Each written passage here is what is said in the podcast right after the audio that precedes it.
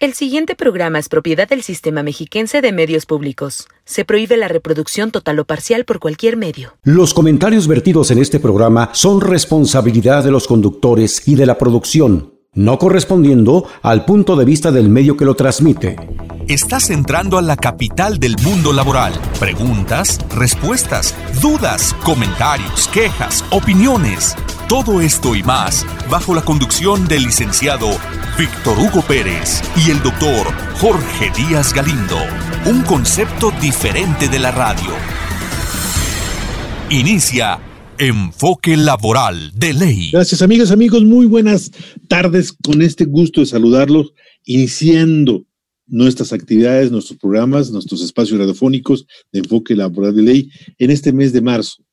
Hoy, pues es el mes ya de la primavera, en donde hoy, día sábado 6 de marzo, eh, damos inicio al tercer mes en este espacio radiofónico.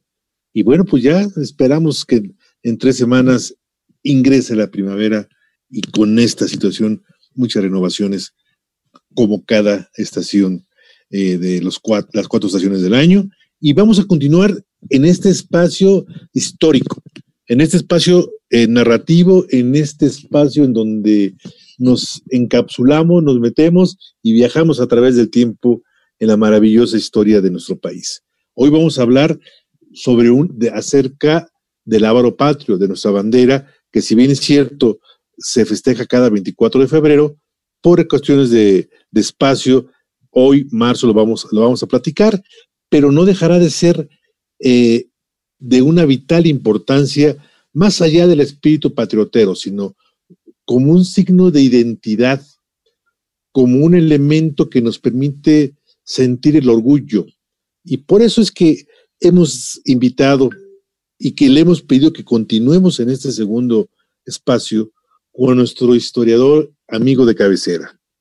Él se autodefine como narrador histórico, él es doctor en ciencias sociales, es politólogo, profesor en diversas instituciones educativas en el Estado de México y realmente a nosotros nos encanta cómo habla de la historia, cómo la narra y nos, nos han dicho también nuestros estimados escuchas porque con un lenguaje muy conocedor, pero muy sencillo, nos permite realmente conocer y enamorarnos más de la historia de nuestra gran nación. Me refiero a, a nuestro queridísimo amigo, al doctor Eric Andrés Toledo Villalpando, que hoy, día sábado 6 de marzo, le damos la bienvenida a este espacio radiofónico 8 por para trabajadores, para que hablemos de un tema que nos identifica a todos como mexicanos, la bandera nacional. Doctor, bienvenido, muchísimas gracias de, en, este, en estos dos espacios que nos permite compartir sus vastos conocimientos y la forma como usted ve la historia del país, la historia de la nación y que nos permite, lo digo porque así me lo han expresado nuestros escuchas, nos han permitido querer más a nuestra nación. Gracias, doctor. Muy amable y lo escuchamos. Muchas gracias, muchas gracias, doctor, por, por la invitación, por sus palabras por sus conceptos hacia mi persona. Y, qué bueno que, eso que le comente su, amable auditorio claro. logremos, porque finalmente de eso se trata. O sea, la historia no sirve de nada si, si se queda en los libros, nadie la, nadie la lee, nadie la discute, nadie la analiza, nadie se la apropia. Decía un gran historiador y teórico de la historia, Benedetto Croce, que toda historia es historia contemporánea. Es decir, toda la historia la tenemos que ver a la luz de, los ojos de, nuestro tiempo eh, y de alguna manera toda historia sirve también para, para politizarnos en el sentido eh, auténtico de lo que implica politizarse. ¿no? Hace unos días leía a un supuesto historiador que pues, se autoproclama historiador porque no lo es, que, es más bien este, un divulgador de la historia, que decía que, que, el grave problema era politizar a la historia. Y no, ese no es ningún problema, al contrario, ese es el propósito de la historia, eh, eh, contribuir a la formación política de, los ciudadanos y, con ello este, amar a, la, patria y también hacer todo por, por, por ella, ¿no? Entonces, aquí con mucho gusto.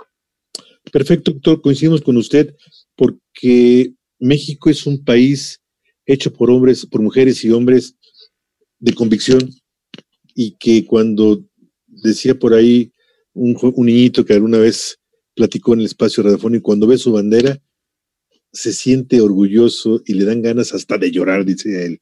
Cuando oye su himno nacional, cuando ve su bandera y cuando le platican y él lee la historia y con este concurso que también nos platicará usted que proclama nuestra bandera mexicana como la bandera más bonita, más hermosa en su diseño del, del mundo, bueno, pues nos sentimos más orgullosos. Claro, o sea, digo, cada, cada nación dirá que la suya es más bonita y, lo mismo pasará con el himno nacional, pero en la nuestra se conjugan muchos elementos que quizá no sean tan representativos históricamente hablando como la, los de otros países. La primera bandera que usted eh, eh, ha descubierto en este proceso narrativo histórico, doctor, como usted lo, lo define y se autodefine usted mismo, ¿cuándo se presenta este primer estandarte, este primer lábaro, que lo podemos considerar como bandera? Bueno, eh, yo quisiera referirme eh, en primer término por favor, por favor. a cuáles son los elementos constitutivos de, nuestra bandera, ¿no? Eh, ¿Por qué? Porque con base en ello podré responder lo que usted me pregunta. Eh, los elementos constitutivos de nuestra bandera son fundamentalmente tres, o sea, los colores, eh, verde, blanco y rojo, o sea, las, los tres elementos que están ahí representados, que de alguna manera eh, nos recuerdan o nos evocan la independencia, pero también los principios liberales que promovieron la, propia guerra por, por la independencia el elemento del escudo, que esto es importante referir, muy pocas banderas en el mundo tienen incrustado ahí también el escudo nacional, el emblema nacional, que de alguna manera nos evoca al, pasado eh, precolombino. Y eh, un elemento interesante ahí, que son las ramas de encino y de laurel, que hacen referencia a nuestra tradición eh, greco-latina, pero también judeocristiana de alguna forma. No sabíamos eso. Ahí, ahí están los tres elementos conjugados en, nuestra bandera como partes fundamentales de nuestros componentes identitarios como, como pueblo. Si bien no hay una sola identidad de los mexicanos, sea, no hay un elemento como una camisa de fuerza que, que podamos decir que los mexicanos somos así y nada más, de alguna manera estos elementos históricos materializados, representados en nuestra bandera, nos evocan estos momentos importantes de nuestra historia, ¿no? Entonces, eh, esos, eh, para entender esos tres elementos, eh, tenemos que decir que, nuestra, nuestra bandera, como la conocemos de alguna manera hoy, hoy en día, con esos tres elementos, eh, las ramas de encino que representan la fuerza, el laurel que representa la victoria, el verde, el blanco y el rojo y el escudo, eh, eh, nace a partir de 1824, una vez que se derroca al imperio de Iturbide. Pero cada uno de los, de los tres elementos, pero de manera particular los colores y el escudo, tienen a su vez su, su, propia, su propia historia. Eh, quisiera, si, si no me, si, si, usted está de acuerdo, por favor, referirme un poquito de manera muy breve al, escudo, a la, historia del escudo, y después pasamos con los elementos de los tres colores y, y, de las demás componentes de la bandera, ¿no?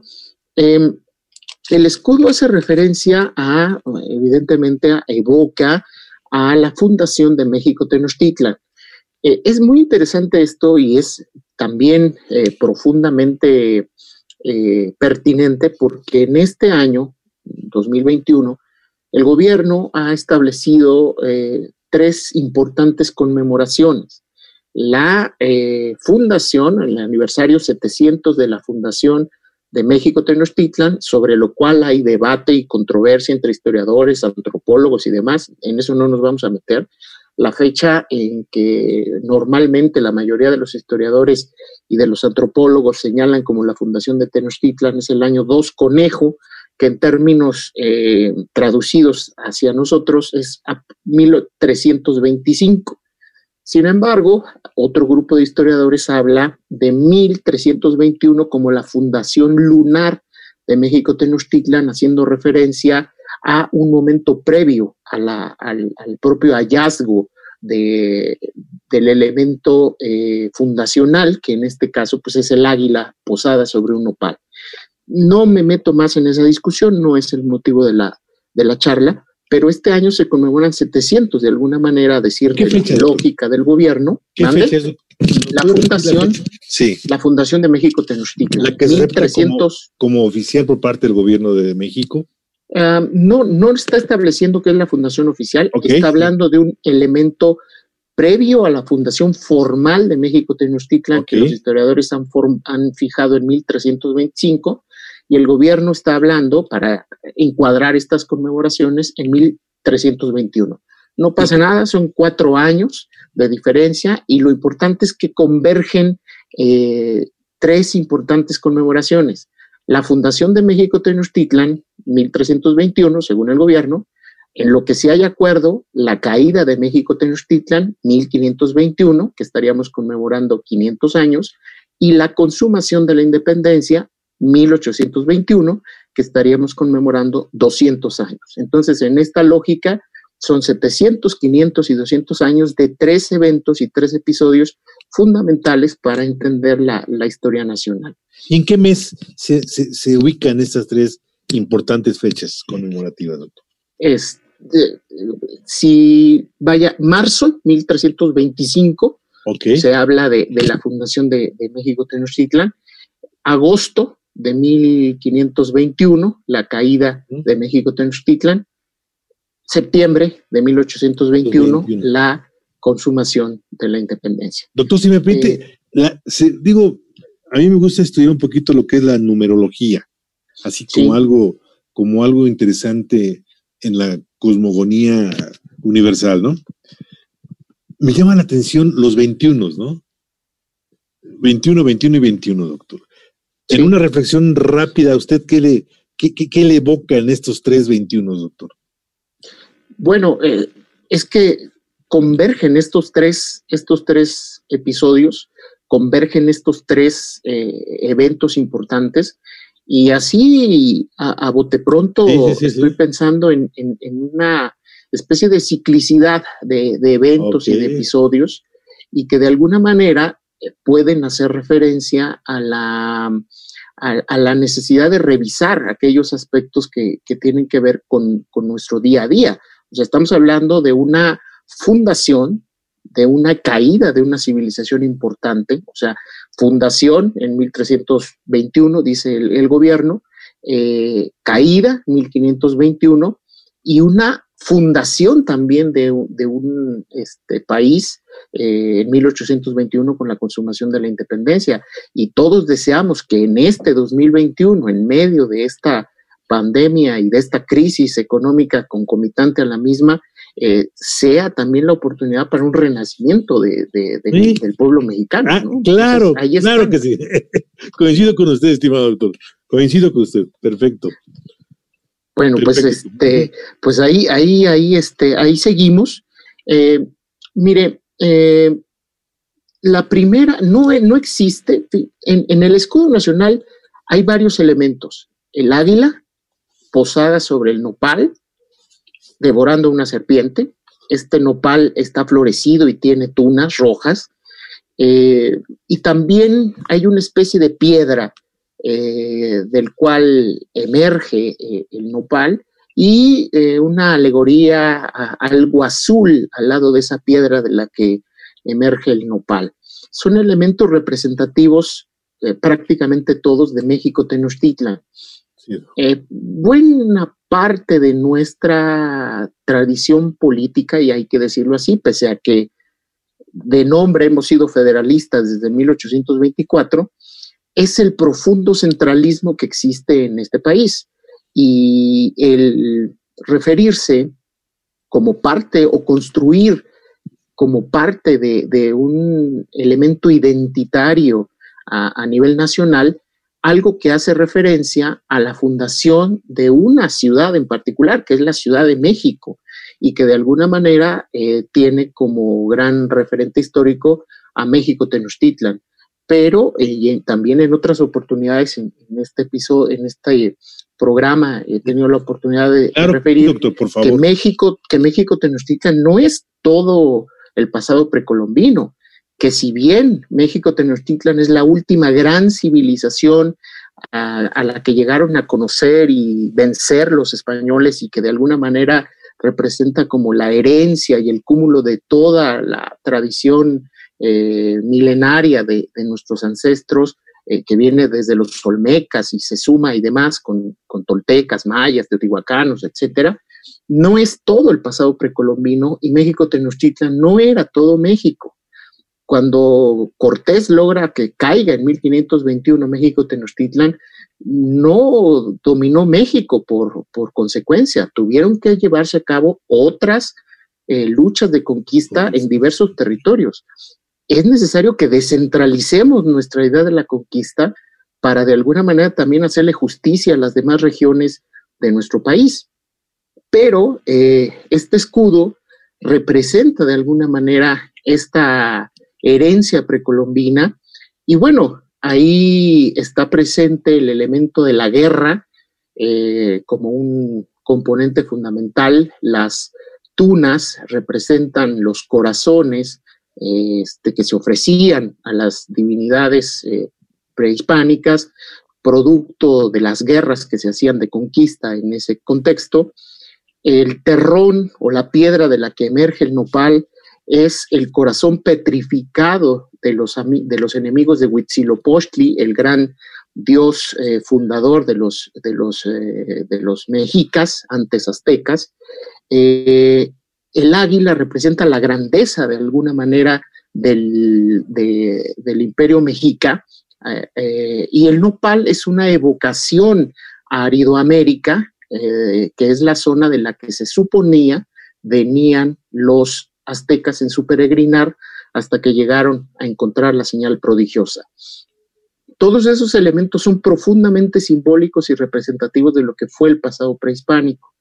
Y usted me preguntará, y nuestro amable auditorio también, ¿y la serpiente? La serpiente no aparece en ninguna narración, en ningún códice precolombino.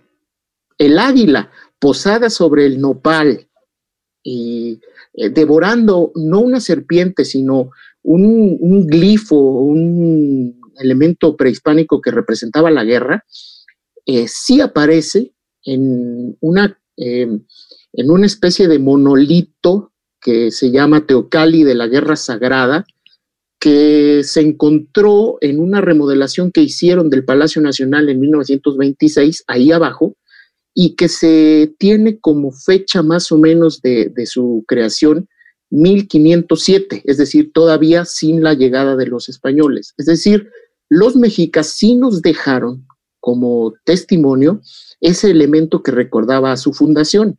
Después, en otros códices, sobre todo el Códice Mendoza, que es donde se representa eh, el lago y el águila posada sobre el nopal, eh, más adelante se, hace referencia a esto mismo. Debemos recordar que prácticamente todos los códices que conocemos fueron hechos después de la conquista, a pedido o a petición de los conquistadores, pero sobre todo de los eh, evangelizadores, de los frailes evangelizadores, para conocer la historia de...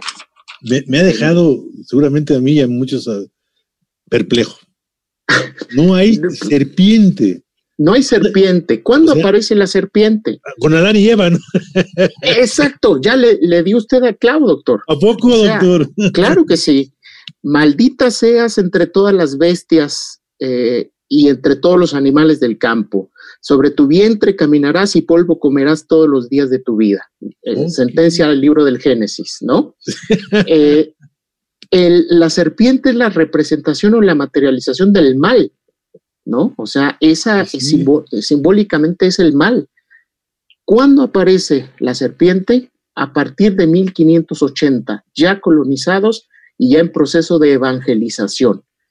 En 1580 es cuando empieza a aparecer la serpiente como parte de la, este, de la iconografía del escudo. Eh, y tiene un profundo tinte religioso, es decir, forma parte del proceso educativo y evangelizador de los frailes que, vinieron a, irradiar de, cristianismo a, nuestro país. Doctor, eh, perdóneme, hago, un paréntesis.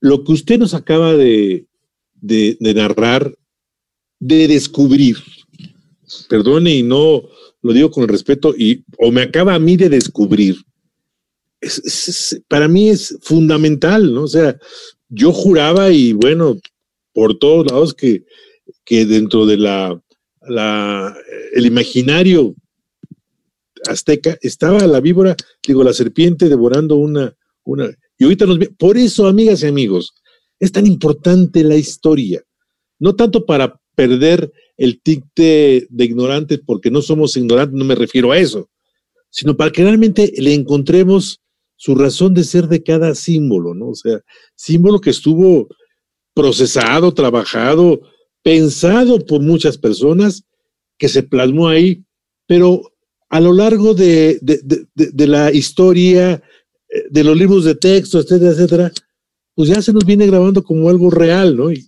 ya el doctor lo dijo, lo desmenuzó tan amenamente que no me queda más que agradecerle, doctor, de veras, en verdad, en serio, que podamos entender, porque por algo que también hoy se me hace revelador y ofrezco disculpas por, por pero estoy muy emocionado porque eh, eh, las, las, el laurel, que, es parte de la, de, la tradición religiosa del pueblo mexicano, ¿no?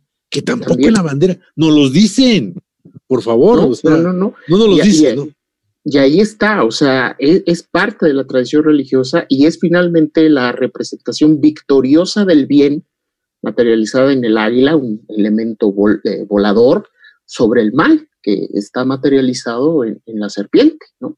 Y eso es el escudo y se nos está acabando el tiempo, doctor, este, según, nos, según nos dicen, pero bueno, el escudo, el escudo nacional aparece en nuestra bandera hasta 1824. Los tres colores, verde, blanco y rojo, son producto de la, eh, del ejército trigarante, que es el que consuma la independencia en 1821 y que el 24 de febrero de 1821 se firma el plan de Iguala, del que surgirá la, la consumación de la independencia. Y a lo largo del siglo XIX, tuvimos esta bandera ya como la conocemos en ese orden, verde, blanco y rojo, y en el blanco, en el centro el escudo, a veces el águila con el águila eh, con las alas desplegadas y de frente, a veces de perfil, eh, y más o menos para, para ser muy concreto, eh, el diseño que hoy existe de la bandera y del escudo es a partir de 1968, tal como lo conocemos hoy en día. Ha sufrido variaciones. Eh, cuando se supone que tuvimos imperio, el águila estaba coronada, ¿no? Tanto en el imperio de Iturbide como en el de Maximiliano. El águila republicana, el águila juarista es con las alas extendidas y de frente.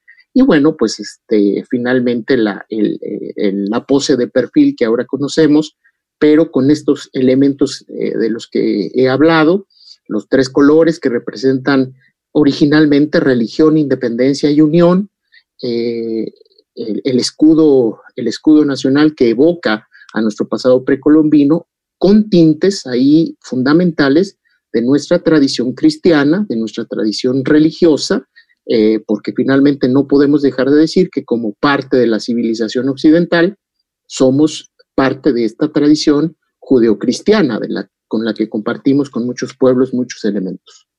Doctor, pues repito, amigas y amigos, seguramente ustedes van a coincidir con nosotros, con, esta conducción del día de hoy.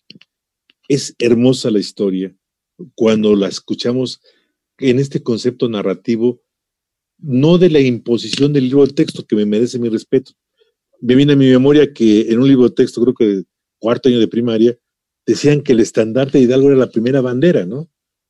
Yo creo que no, yo creo pues que no, porque ahí teníamos un, me acuerdo que yo tenía un compañerito de otra religión que me decía, yo no estoy de acuerdo porque en mi religión no, no, creemos en las vírgenes. Entonces, pero yo creo que lo que usted nos dice es muy claramente, doctor. O sea, es, es, una, es un lienzo que une a todos los mexicanos por igual. O sea. Vaya, e, el, el, estandarte de Hidalgo, como el de Morelos, como el de en su momento de, de Rayón, es eso, un estandarte, no una bandera, un estandarte de guerra como los hubo también en los diversos episodios bélicos que tuvo nuestro país a lo largo de la historia, ¿no? Pero bandera, bandera como tal, pues a partir de 1824. Doctor, infinitamente, repito, infinitamente reconocidos y agradecidos con usted. Hoy me quitó un poquito, me disminuyó un poquito las orejas de burro. No, no, no. Realmente, y aparte estoy emocionado de conocer esta historia, se lo, se lo digo con toda con toda humildad y toda la sinceridad que usted nos permite y que mis, estimados, nuestros estimados nos escuchan me lo permiten. Muchas gracias, doctor. Y para terminar brillantemente esos dos espacios que usted nos ha concedido, denos su mensaje final en esta, en esta trilogía 1321, 1521, 1821 y por qué no agregar una cuarta, 2021. Doctor, pues gracias. Pues eh, simplemente recordar lo que representa nuestra enseña nacional, nuestra bandera, es un elemento identitario, es un elemento que une, que hace referencia a factores fundacionales tanto míticos como reales, pero que finalmente nos eh, brinda la fuerza, el orgullo de ser y de sabernos mexicanos. Y así como, como dice el juramento a la bandera que hacíamos eh, desde niños. Como niños sabremos venerarla y también por su amor, quitémosle el morir y también por su amor vivir. Que ese sea el mensaje, ¿no? Honrar a nuestra patria, respetando a nuestros símbolos patrios, pero sobre todo haciendo el bien y logrando que el bien triunfe sobre el mal, que eso es finalmente lo que pretende evocar nuestro escudo nacional. Qué emocionante, qué hermoso programa el día de hoy. Doctor a ciencia cierta se lo decimos. Muchas gracias. Esa es la maravillosa de la historia. Amigas, amigos, nos despedimos agradeciéndole a nuestro querido hermano Fernando Sánchez, hoy piloto, como siempre, de esta nave de la esperanza, a nuestros productores ejecutivos, Marco Antonio y Roberto Pérez, una descanse. Traemos a colación el lema que ha dado luz a estos casi 15 años de enfoque laboral, el que no vive para servir, no sirve para vivir. Amigas, amigos, en estos temas difíciles, en esos momentos y tiempos difíciles, les recordamos que tenemos que ser, dentro de toda la dificultad, inmensamente felices, trabajar por nosotros mismos, por nuestra familia y por nuestra nación, como lo dice eh, nuestro excelente narrador histórico del día de hoy, el doctor Eric Andrés Tolido Villalpando. Sean ustedes inmensamente felices, amigas, amigos. Muy buena tarde, muy buen provecho y Dios con ustedes. Hasta luego. Gracias. Escuchaste Enfoque Laboral de Ley con Víctor Hugo Pérez y Jorge Díaz Galindo. Por Radio Mexiquense, una radio diferente.